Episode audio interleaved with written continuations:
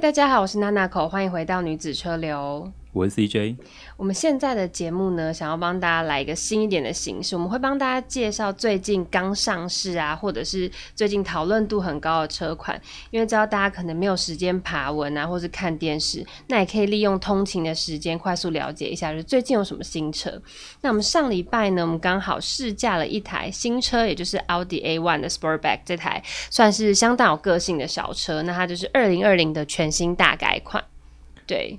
它这次这次应该算是奥迪 A One 的第二代，嗯，第二代第二第二代的大改款。之前在台湾推出的就是有推出过第一代，然后有推出过小改、嗯、小改款的，然后一直一直到到本来国外应该是去年就已经发表了，去年对，然后但是到台湾是到一直一直是。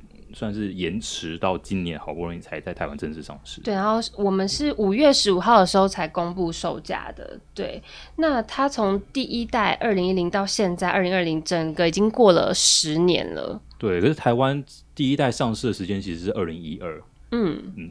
那时候，那时候在台湾推出的有推三门的版本，也有推出五门的版本，因为它都是先备车嘛，是，所以那时候分三门、三门跟五门，然后那印象蛮深刻的。嗯，对，为什么 CJ 会印象很深刻呢？你自己是不是其实就是奥迪 A One 第一代的车主？对，我第一台车其实就是奥迪 A One，、嗯，那时候那时候那时候就是因为还没有小孩嘛，所以就是觉得这种车其实刚刚好，开出去也很方便，方便停车，因为车长其实不长，然后动要动力也有动力，然后要帅有帅。你那时候是双轮增压一百八十五匹吗？双双双增压引擎，双增压引擎。它它是有，它是它有一个是机械增压跟涡轮增压，嗯，然后两个增压器在上面，所以它那个那台车，我那台车的马力是就是有双增压关系，所以它它有到一百八十五匹，但是它的引擎 CC 数只有一千四百 CC 而已。那就算是可以是小排量，但是大马力的意思喽。对，但它它的它的集聚就是在。一点八以下这个税金的集聚，嗯，所以它税金算是蛮省的。可是它马力有到一百八十五匹。那时候台湾其实有出两个版本，一个是就是呃涡轮增压的，跟跟双增压的版本。然后，嗯，光涡轮单单纯是涡轮增压的一代的话，是一点四 TFSI 的引擎，然后马力是一百二十二匹马力，就是、嗯、就其实差蛮多，差很多耶。对，其实差蛮多的。那你那时候是选择三门还是五门的版本？五门，老实讲，我觉得三门有一点点的不实用。因为因为多多少少，我觉得多少还是会载一下朋友或或或者是长辈。对，虽然它后面的座位真的超级无敌小的，小到不行，可是你真的难免要载人的话，我觉得五门还是比较方便啦。对，那你那时候车色什么颜色？我会问，是因为我觉得这台车开什么颜色真的很重要。我那时候是红色，红色。哎、欸，我们上礼拜试驾也是红色。哎，那红色这位，其实你的第一台车，然后是红色，完全就是一个初恋女友的概念呢。红色真的是，真的算是梦想中的车色啦，嗯、尤其是第一台车，就就是就是梦想，梦想战胜了一切。真的，那那时候开在路上，应该蛮多女生回头率很高。对，我甚至有有有一次在停车场停、嗯、停在那边的时候，然后我要准备上车之前，看到有一对。哎、欸，情侣吧，我记得是情侣，嗯、然后站在我车前面拍照，只是拍照而已，只是拍，还好只是拍照而已。好，那我们现在跟大家说一下，这一次呢，哈，奥迪 A1 Sportback 在台湾会有三个版本，那分别是三菱的 TFSI，以及也都是，其实三个版本都是三菱 TFSI，只是分成入门版，然后 Advanced 跟 S Line。那其实这三个版本呢，在动力上面是完全一样的，对，他们都是。一百一十六匹，然后一点零升的。对，因为这次应该说它的呃，其实奥迪它的后面的那个 TFSI 其实就代表是汽油引擎，嗯、如果是柴油，它就在 TDI。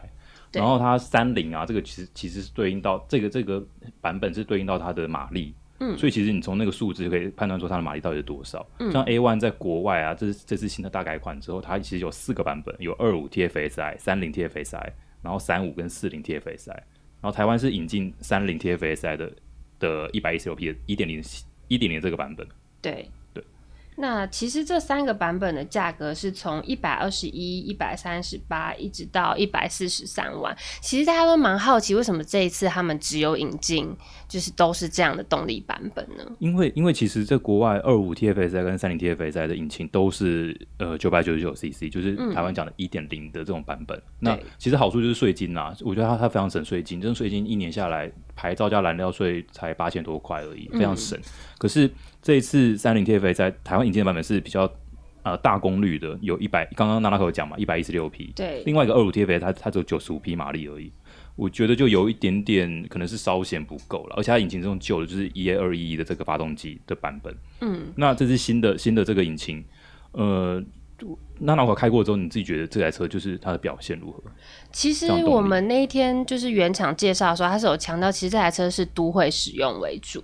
嗯，对它整个不管是外形的设计还是这台车的定位，那再加上刚刚 CJ 提到的一点零升，其实原厂有提到是为了要大让大家省税金在这一方面。但是马力的部分一百一十六匹，原厂又提到说，其实在上一代的时候，一点五升的马力是一百二十二匹，那在上一代的一点零升是九十五匹。所以如果你用同样的排气量来比较的话，马力是有进步的。对它，然后那这。开下来，我会觉得，老实说，如果四个人满载，如果又都是男生的话，嗯、可能会没有你想象中的这么丰沛的动力输出。但因为如果是我的话，我可能平常自己开车通勤，然后都在都市里面的话，我会觉得它就是很灵活、好操控，然后转向很精准。然后以我开车的习惯的话，我是觉得动力是绝对够用。这台，嗯、因为这台车其实我觉得要载到四个人的机会可能真的不多了，对，比较少一点。对，后面还是算是偏小的车型，没错。那那那我当时试驾的时候，你去开，你你有开在哪边？你就在市区开而已吗？我们也有上高速公路，然后车上那时候是有两位男生加我，其实在超车什么的也都还提速都还蛮顺畅，蛮快的。那时候你是从台北开到哪里？桃园吗？开到西滨。西滨，嗯、哦，那也蛮长一段距离的。对，没错、哦。那就是它真的就是还好，你没有说只有市都会而已。对，因为那天刚好下雨啦，所以台北市内比较不方便。所以除了试完呃在市区的道路，是也有上了高速公路，然后一路就是这样在高速的状况下试过，包含在高速公路上有时候超车什么的，这样一路试下来，我是觉得是够用的。对。嗯那你那可能要跟听众讲一下，就是台湾这次三菱 TFA 赛，虽然说引擎都一样啊，那它到底三个版本是差在哪边？其实这三个版本是都有标配，就是 ACC，然后还有前预防碰撞，也就是奥迪的 Presense Front 这个功能。但主要的话就会差在一些外观上的套件，还有内装上的一些些不同，例如说椅子的材质等等。对，那。嗯，还有轮圈数也不一样。对，轮圈也有一点不同。但我想问，如果是 CJ，你自己是第一代奥迪 A1 车主，那现在有这三个版本给你选的话，你会选哪一个版本呢？当然，直接选 S Line 啊，这没有什么好考虑的、啊。大家是不是都会这样说？直上 S Line 怎么说？这种车就是先求帅再说。真的、哦，对，因为因为老实讲，一千 CC 这个动力真的真的。现在要我选的话，嗯、我可能真的还是不会选啊，因为真的 CC 数真的太小，太小了。对，因为我我自己还是喜欢，就是还是因为我自己我开过 A one，所以我知道它的底盘的特性，嗯，它底盘是好的，嗯，所以难免多多少少会想着开，想象中开这台车去山路走一走啊，跑一跑啊，嗯，享受一个人的跑山的感觉，我觉得那种才是开 A one 的。追求的东西吧。对，其实我们一开始要去试驾的时候，也想说，哎，要怎么样介绍这台车呢？用不用得到“小钢炮”这个词呢？有没有两百匹？能不能叫小钢炮呢？你有什么看法？我觉得叫要叫小钢炮的话，至少要叫要到四十 TFSI，就是国外的出的二点零二点零的版本，它就有两百匹马力，嗯、甚至于是到 S One，上一代就有出 S One 嘛，S One 还有 Quattro，嗯，就是著名的四轮传动。我觉得那那才才有到它的小钢炮的那个，所以你觉得二零二零目前以这三个版本来说，可能真的就像原厂说的，它是比较都会使用的设定了，对不对？对，因为这次看它的规格来讲，整个整个空间啊，然后外观啊、内装啊，嗯、其实都我觉得算是。升级到一个蛮新的世代了啦，嗯，看起来真的还算蛮不错。对，那说到外观，因为毕竟 A1 的外观是重点，你觉得跟第一代看起来，你有没有什么比较喜欢或不喜欢的？我自己是觉得第一代稍微比较圆润一点，然后第二代比较动感，然后有比较多的肌理线条，尤其是你看引擎盖上面肌理线条，我自己觉得动感很多。其实 A A1 对了，因为因为应该说 A1 那时候是一零年推出的嘛，台湾一一二年推五门款。但那时候，那时候我觉得 A one 那时候就有很大的特色是它的它的腰线。以前上一代的 A1 的腰线是直接从头灯一路拉到屁股，嗯、贯穿整个整个车身，然后那个腰线也是跟引擎盖的线条是是合为一的，对所以整台车的前面看起来很其实很霸气，算是好看的。嗯、我觉得一代就是上一代的 A one 到现在看，我觉得还是很好看的，尤其是它那个车灯，虽然是虽然说那个那时候车灯是是是。是不是 LED，是 HID 的车灯。嗯，但是新的一代，我个人非常喜欢它的车头，因为它前面车前面有那个三个进气孔的造型，对，就是跟 Sport Quattro 致敬的这个。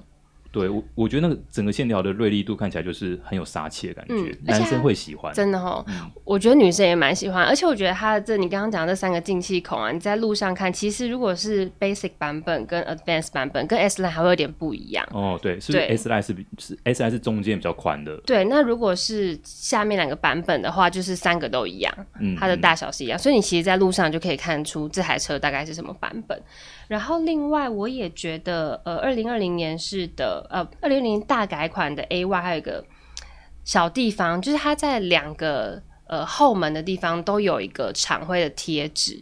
哦，你说那个右对就是侧门下面的地方，我觉得蛮可爱的耶。对，其实其实好了，我之前看到蛮多人就是本身没有贴的话，他会自己去买回来、嗯。哦，真的、哦，网络上买回来贴。我不知道为什么，我觉得贴上去之后有一种车子很像玩具跟精品的感觉。你就 logo 在旁边的感觉。对对对。然后啊，我还蛮喜欢另外一个是侧裙，哦、它也有一个跳色的侧裙。对，如果你侧裙是好看的、嗯。对，例如说你可能喜欢红色的车子，然后你选黑色的侧裙的话，就会有一种很很运动感，然后又很活泼大胆的感觉。但是它这现在这次，因为这次其实这次 A one 也可以选不同颜色的车顶嘛，对但是应该都都是要加钱的。对，我觉得这台车的重点就是在于，如果你虽然它外形本来就很好看，但是如果你要真的很有你自己的个性的话，其实蛮多东西当然就是要加钱选配上去。例如说我们刚刚讲到的，呃，跳色车顶黑色的话是要加两万五，然后侧裙它跟后照镜是一组的，它的选配的价格是一点六万。然后再来，我觉得内装的地方也有一个蛮特别的，就是你内装有一些饰板的颜色，例如说冷气出风口的旁边呐、或者是排挡杆的旁边，也可以选，例如说银色、绿色或黄色，但这个也是要加价一万元。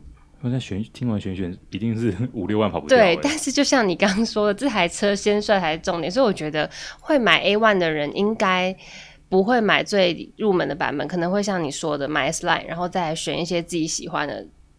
配件跟颜色，嗯嗯，对。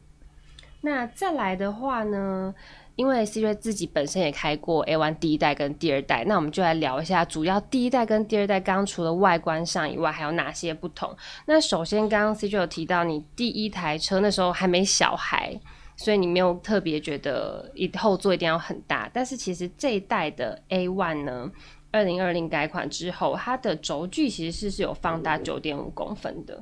坐起来，我觉得坐起来感觉蛮明显的啦，就是大人坐起来，嗯、因为之前前一代是坐起来真的不是人坐的，没办法这么真的就是后面真的太挤。如果说你是正常的男生坐后面的话，我觉得会非常痛苦。真的哦、如果说短距离就算了，如果长距离的话，很蛮折磨人的。嗯，其实这次 A one 我觉得整个车头长度也是有缩小，就是整个短前悬，那再搭配这个底盘，让轴距放大九点五公分，后座空间我自己那天有坐，我是觉得的确。因为我一开始也想象大家都有讲过 A One 就是很小嘛，然后在知道它的车身尺码之后，觉得坐起来应该就是会不舒服，但是实际上坐起来比想象中的空间大。可是，可是老实讲，那如果是你真的买这台车的话，嗯、你会在意后座大不大吗？我不会啊。如果我朋友的话，我就说你不坐，那你自己叫 Uber，我们就是某个地方见吧。这样。对啦，这真的，我觉得平常真的用不太到后座。老实说，嗯、它真的是需要平常后座。像我之前开 A One 的时候，后座都是拿来放包包。宝宝对，真的拿来放包包。对，而且虽然说这一次轴距增长九点五公分，但是中间的果岭还是蛮高的，基本上还是不建议坐人。对，所以真的真的。它虽然说是五人座的设定啦，五人座真的是很灵，真的是非不得已的话，我觉得才会做到五人座。非常短程，市区非常短程，不然真的没办法。长途没办法，绝对绝对不可能。嗯，但是我觉得很明显的，我开后车厢的时候，一个很明显的感受就是后车厢变大非常多。哦，对，因为它后车厢的容量是不是从两百七十升嘛？对不对？对，之前是两百七，非常的。小车的规格，然后进步到了几升？现在现在是三百三十五，三百三十五，对，已经那增加非常的多哎，大蛮多的，而且、嗯、而且我觉得，其实大家知道，就是 A one 这个级距的车子啊，以以这个 size 来讲的话，算是算是还不错的哦，三百三十五，因为 A 三就在上一个版、上个上在下一个级距了，哎、欸，其实差不多大的，对，A 三的是三百八十公升的行李箱空间，嗯、所以其实这两个这两个 size 其实才才差了四十五公升而已。那这样蛮难得的。我觉得 A one 在这方面，它可能这一次的调教上，就是要让后座的人舒服一点，然后可以再多一点空间。其实我觉得，从本来例如说你说的浪漫热血，你以前开是一百八十五匹，到现在它比较向实用这部分靠拢了一点，对不对？对，因为感觉上就是是不是选 A one 的大部分还是女生会比较多啊？呃，如果我要买车，我这个预算的话，A one 应该是会在我考虑的名单里面。但真的就是因为你说的外形真的是好看，嗯，对。A one 跟 A 三选的话，你还是会选小车，对不对？如果我没有载人的需求，没错，对，对我觉得很适合就是单身贵族啦。然后你一定是没有小孩嘛，顶多养个宠物。这样的时候开出门约会用的，然后再来就是跟你的生活习惯有很大关系。如果你不是那种很喜欢去露营啊，或很常出门，或者是出国就真的都大包小包的人的话，就蛮适合的。对，我觉得其实、嗯、其实讲真，我之前开 A one 的时候，那时候住外面嘛，然后其实也蛮常开的 A one，把后面后座打平，然后去去 IKEA 载家具也是可以放得下的，也可以哦，硬要放其实也放得下啦、嗯。对，所以也不是说完全不行。是对 A one，我觉得看真的要看怎么用。只是这一代就是很多人都在讲说，为什么台湾就是不进不进比较高高高阶的版本？对啊，例如我也会这样想，一点一点五的。可是如果说真的，假设说台湾真的有三十五 TFSI，就是一点五升的引擎，一百八十诶一百五十匹马力，跟一点零的一百一十六匹马力，那那会你会选哪一台？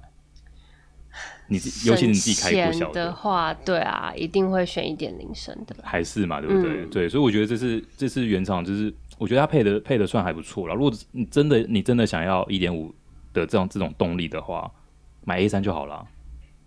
嗯对对，除非你对 A one 真的外形有爱到一个点。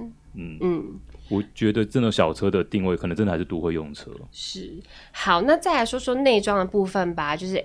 以第一代跟第二代比起来，CJ 有没有什么特别大的感受？我自己是觉得，因为可能你知道过十年了，也算是两个不同世代车，我觉得内装差蛮多的。那这一次呢，它的全虚拟仪表板是标配。嗯嗯，它它的虚拟仪表板是它其实那会你自己开过开那么长的时间，嗯，它的仪表板是两个荧幕，对不对？其实对，就是中中控一个，然后中间一个转速表那边又是一个。对，那你那时候你自己你自己喜欢这种这这种设计吗？嗯，我觉得需要花一点点时间习惯呢。嗯，对。但是我觉得就是它整个风格看起来至少是算是现代的，是现代的，是现代的。因为之前的 A One 它其实是也它其实是只有一个荧幕，就是它的 MMI 系统在中间，嗯，然后那种荧幕是可以折叠的。嗯，算是有点，我觉得还是偏可爱复古的那种感觉。以十年前来说的话，应该还蛮潮的吧？那时候。可是问题是，那个荧幕它就是就是拿来播音乐而已啊。它那个时候那那个时候那个也没有导航。你哦，你在说中控是不是？对，中控的荧幕是没有导航的。哦、然后中间就是仪表，就是转速转速跟时速嘛、嗯。然后跟一些一堆灯号这样子，可、嗯、能引擎灯啊那那些东西的。所以我觉得明显的看起来会很不一样。但是上一代的冷气出风口是圆的。就是四个人、哦、这一代就是长条形的，对，就是就是我觉得是比较现现代，就是近几年的奥迪的设计。设计，哎，那你刚刚讲到冷气出风口跟这些仪表板，我觉得在呃驾驶舱里面的时候，一个很明显的感受就是它的中控台跟仪表板都是面向驾驶者的，就是让你有一种就是以驾驶者为主的那种友善感。但是呢，副座的冷气就是向着副座的。对对，没错，就我觉得一个好处就是就是，反正通常开这种车的人应该也是一个人而已。对，或者是 载着约会对象吗？如果是我啦，我是女生，我上副座，我会觉得蛮就是哇，这台车很替副座着想耶的感觉。就是开车的事情当然就是交给驾驶来操烦这样，然后上车我就可以好好吹到属于我的冷气。对，嗯、那而且这次这一代的它的中控那个是有标配 CarPlay 的。对，Apple CarPlay 跟 Android Auto 都有。对，所以不管是用 iPhone 或 Android 手机，就插上去就可以直接导航了。嗯，所以就是好像没有，也没有太需要原厂导航了，是不是？对，我自己是不会，通常都不会用原厂导航。对，我还是比较习惯用、嗯、呃自己的 Apple CarPlay。好，那再来呢？主被动安全的部分，其实这次全车系都是有标配 ACC 跟预警式的这个防护系统。对，什么是预警式防护系统啊？那就是其实有点像 AEB 的概念。哦。当他发现他计算你跟前车的距离，再搭配你的时速，他觉得如果你现在不踩刹车会有状况的时候，他就会帮你介入。啊，这次是不是也要标配一个，就是就是什么前方防撞的一个系统？对对对，就是这个，就是这个嘛，对不对？对，Audi Presents From 这个系统，它这个系统应该是不是就是、嗯、就是拿来，除了刚刚那我讲的，也是避免说就是在都会区可能有人要冲出来啊，或者是机车啊这种穿出来的时候。对，其实一开始我还蛮。觉得很好奇，为什么这一次标配的是这个东西，而不是现在比较流行热门一点的，例如说车道偏移啊等等。但原厂就有提到这个概念，他们决定把这个 Audi Presence From 类似 A B 的这个东西当成标配，就是因为觉得他们预想这台车你是在都会使用，可能都会常常你前面会有行人、脚踏车、机车等等的，他想要帮你在这种情况下降低一些就是伤害发生的几率跟严重性。那反而呢，就是把车道偏移变成选配的内容项目。嗯，我觉得还是有点可惜啦，嗯、就是对，还是可惜了。对，我觉得车道车道就是主动式车道维持这东西，真的还是有它的必要性。嗯，对。然后 ACC A ACC 标配全车系标配，我觉得这件事情真的是蛮值得蛮值得嘉奖的。但福斯集团现在好像是不是都走这个样的配置了？我觉得也是啦，因为现在都是二零二零的，然后你看。奥迪又是一个主打科技的一个车厂，对啊，主打科技豪华车厂。嗯、对，那你你 ACC 不标配，我觉得真的有点说不过去了。嗯，然后其他的那些那些配备，还有什么呃斜坡起步辅助系统啊，我觉得这些这些都还蛮好的，因为就是很多人可能可能这样考驾照的时候一定会都考一个爬坡起步嘛。嗯，然后它有现在有这个斜坡辅助系统，就变成说你的油门跟刹车。放开那一瞬间，其实车子会帮你刹在那个斜坡上。对，以前 在考驾照的时候考到，现在好像也用不太到。对对，那不过这一次呢，也有一个像你刚刚说要买到最高阶，我觉得如果给我选，我也会买到最高阶。还有一个原因是因为，例如说它的倒车显影啊，还有前后那个停车警示，其实都要到最高阶版本才有标配。对，而且讲真的，S Line 的套件，不管前就是前前面的空气套件跟后面空气套件，我觉得 S Line 的还是好看啦。这真的不得不说，嗯、就是奥迪的车，你真的一定要选到 S Line 的，看起来才会真的是帅。而且还有那个，那会不，你这次对于它的那个头尾灯的设计，你觉得怎么样？我自己当然一直都觉得奥迪就是登场啊，我是真的蛮喜欢他们家的灯的设计，是不是？一直以来是不是一个买灯送车的概念？有一点，而且那时候我们是在呃地下室看到他第一眼的时候，地下室比较暗一点嘛，然后可能就让摄影师先拍照等等的时候，就觉得哇。这个灯，然后搭配这样的车身尺码跟造型，看起来真的是蛮帅气的。就是女生如果想开帅车的话，我是真的会很考虑奥迪 A1。你那时候你说你试驾是哪个版本啊？我们那时候试驾的是 Basic，就是入门的那个版本。但是因为它是有选配一些内装，例如说椅子啊，哦、有个性化的颜色，嗯、还有例如说出风口，刚刚讲的饰板颜色。对，所以那一天是、哦、他，他也有选那个 LED 的头尾灯，它叫极光感应套件。对，原本是十二万五，然后现在选配价是七万九。然后感应套件里面就有分，就是全车的 LED，嗯，车内车外的，还有就是头尾灯，还有感应钥匙、十六寸铝圈。没错，这它这个东这个 LED 极光头尾灯啊，我觉得有个最大特色是它多了这个之后，它的尾灯的方向灯就是是那种是那种。流水式的那种的方向，序列式，序列式，对对对对对，就是那样慢慢一点一点一点一点的亮起来。我觉得那真的是好看。嗯，那再来刚刚讲到的辅助套件呢、啊，就是我说到比较可惜，你可能要到最高阶版本才有的，也可以透过加价的方式，例如说刚刚讲的车道维持或车道偏离警示，然后。盲点侦测，还有停车警示跟倒车的摄影机的话，这个目前的选配价也是五万四，那市价的话是九万四，所以就看你有没有这个需要了。但我觉得，例如说我啦，我是年轻，我开这台车的话，我就会希望这些东西都有。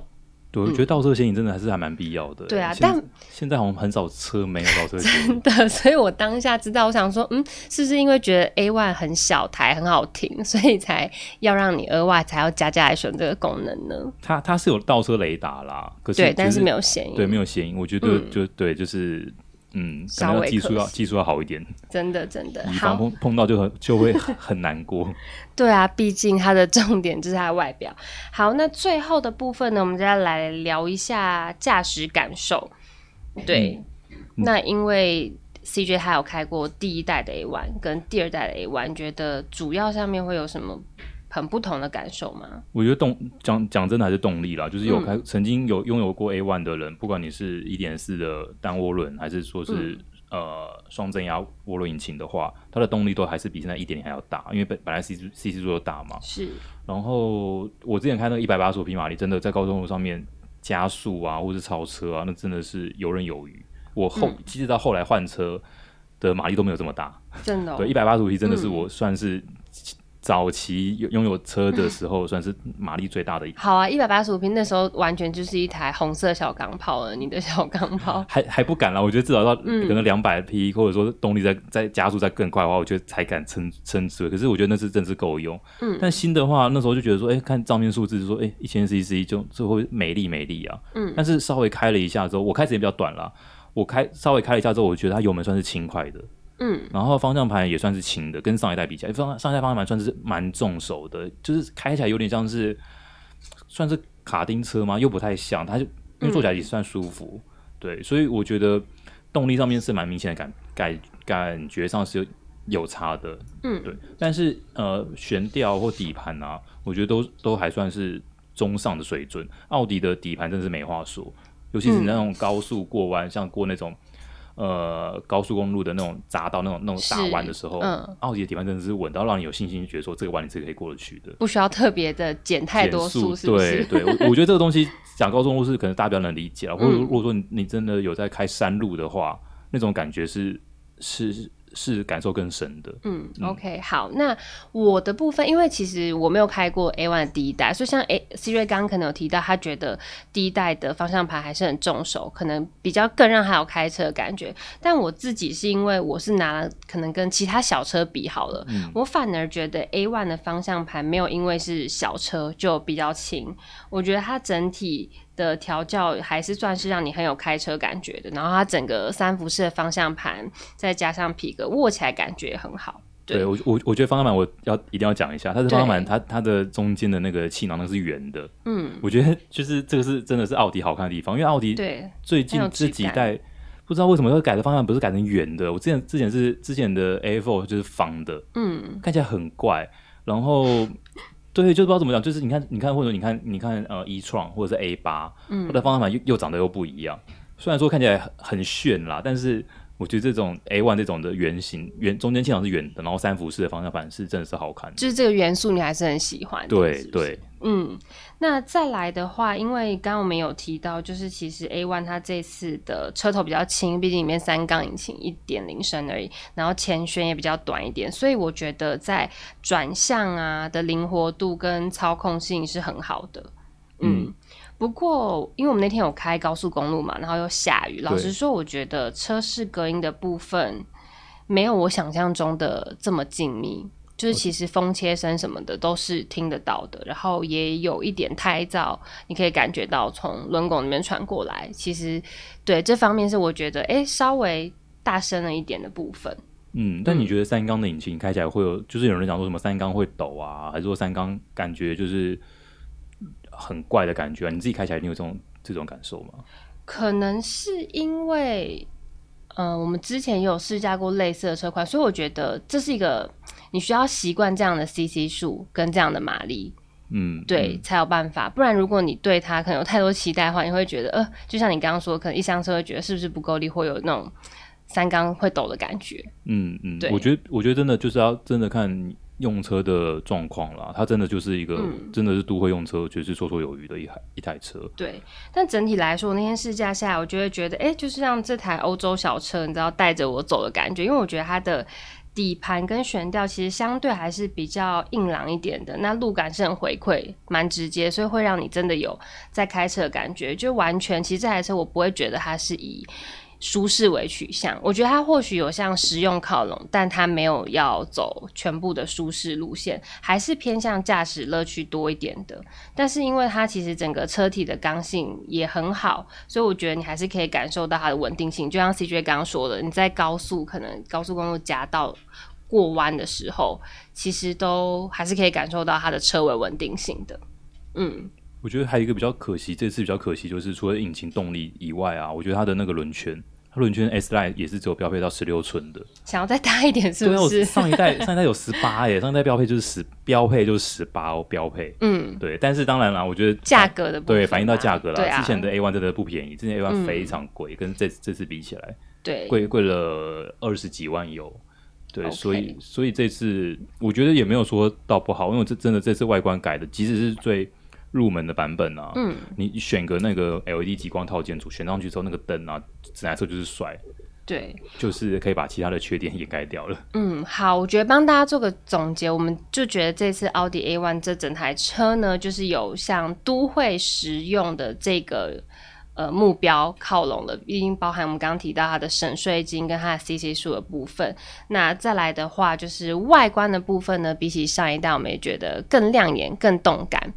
对，而且有很多的车色可以选择，十一个车色。没错，我觉得很年轻，尤其这是莱姆黄，我相信大家试驾的时候都很希望可以抽到这个颜色，因为真的很特别。对。是好看的，嗯、没错。OK，好，那这就是我们本周帮大家介绍的车款，就是奥迪的 A1 Sportback，真的是全新大改款，不管是里面还是外面。那也希望大家呢喜欢这样的内容跟形式，那也欢迎大家可以到 YouTube、Instagram 或者是 Facebook 搜寻女子车流找到我们，然后也可以告诉我们接下来可能有哪一台想听的车或什么样的内容。好，我是 Nanaco，我是 CJ，那我们下次的节目再见，拜拜，拜拜。